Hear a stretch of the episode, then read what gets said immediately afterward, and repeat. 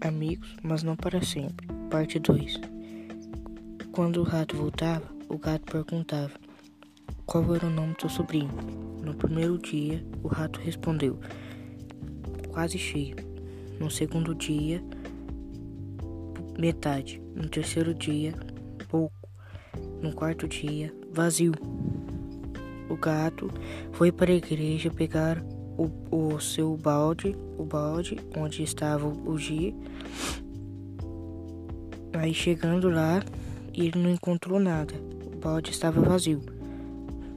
Voltando para contar a notícia para o rato, o rato tinha fugido. Então, o gato desconfiou do rato. E ele ficou frustrado porque o rato não tinha contado para ele. Então, ele voltou, ele tentou caçar por todos os tempos o rato para vingar. Fim.